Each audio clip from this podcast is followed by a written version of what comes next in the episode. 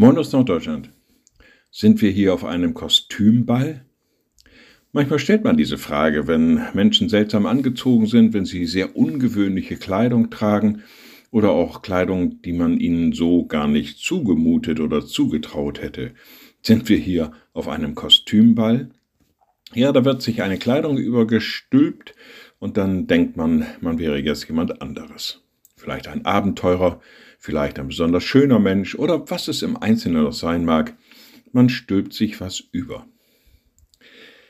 Wenn der Schreiber des Epheserbriefes schreibt, erneuert euch aber in eurem Geist und Sinn und zieht den neuen Menschen an, der nach Gott geschaffen ist, in wahrer Gerechtigkeit und Helligkeit, Heiligkeit, dann ist das kein Kostümball, sondern wenn hier der neue Mensch angezogen werden soll, dann ist das nichts, was man sich mal so eben überstülpt oder so tut, als ob, sondern dann soll es tatsächlich zu einer inneren Erneuerung kommen. Insofern sind wir hier sicherlich nicht auf einem Kostümball. Liebe Schwestern und Brüder, ich lade Sie ein zu einem kurzen Gebet und anschließend zu einem gemeinsamen Vater unser.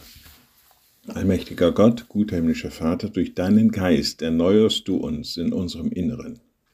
Wir sind nach dir geschaffen in Gerechtigkeit und Heiligkeit.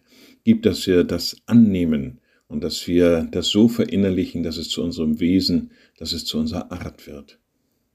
Und wir beten gemeinsam, unser Vater im Himmel, dein Name werde geheiligt, dein Reich komme, dein Wille geschehe, wie im Himmel, so auf Erden. Unser tägliches Brot gib uns heute und vergib uns unsere Schuld, wie auch wir vergeben unseren Schuldigern. Und führe uns nicht in Versuchung, sondern erlöse uns von dem Bösen, denn dein ist das Reich und die Kraft und die Herrlichkeit in Ewigkeit. Amen. So seid gesegnet, bleibt behütet und bleibt gesund. Tschüss